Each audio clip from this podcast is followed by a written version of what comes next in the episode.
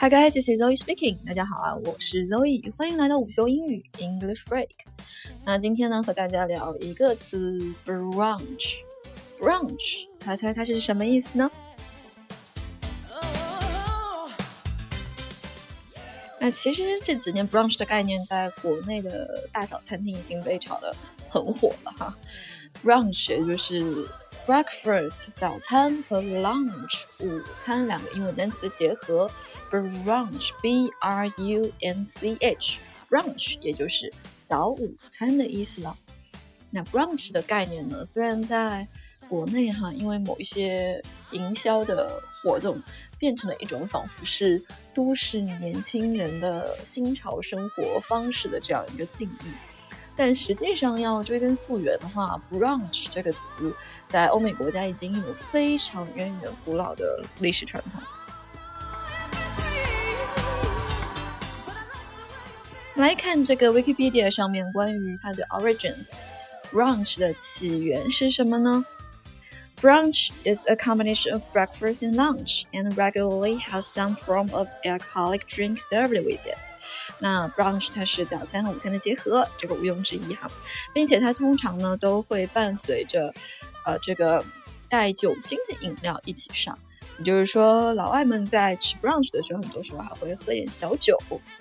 那 brunch originated in England in the late 19th century and became popular in the United States in the 1930s。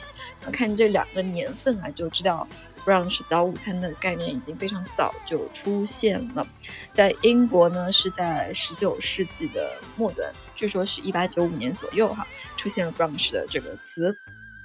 那在美国的1930年代，就开始变得越来越火了。那看一看，距今已经有一百多年的历史了，对不对？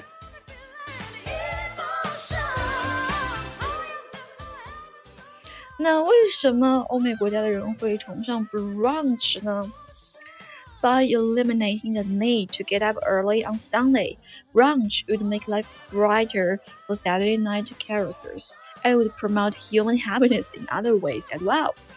就是说啊，呃，在周日的早上去除了这个早起的必要性之后啊，那那些在周六晚上大吵大闹那些宿醉的人们， 就会觉得生活因为这个 brunch 而变得更加明亮美好了。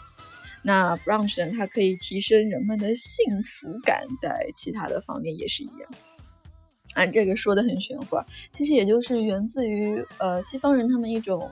就是一到了周末就会放飞自我的这样一种算是生活习惯的传统吧。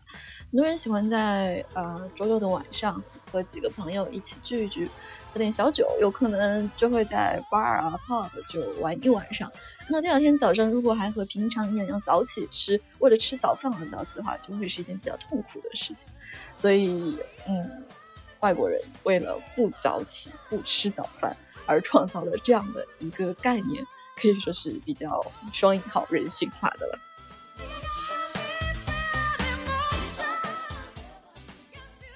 那有人说，其实，在就我自己的体会而言嘛，在中国的大部分地方，可能 brunch 的概念虽然说在大城市的年轻人群体中有所推广，但其实是比较难深入人心，特别是老一辈、父母这一辈的人心的。因为呢，他们都习惯说，哦，传统上来讲，一天要吃三顿饭才是健康的，所以早上就算你不起床，也得把早饭端到你的床边，吃完了再继续睡。这是很多中国老一辈人的想法，对不对？嗯，但其实，在一个地方啊，他们从很久以前就也有这种吃 brunch 的传统，只不过换了一个名字，叫做广式早茶。对了。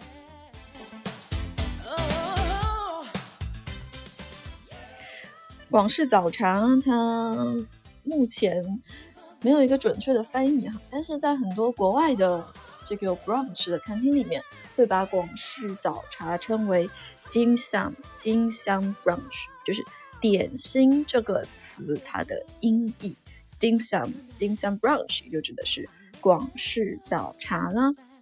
那除了呃国内的广东地区。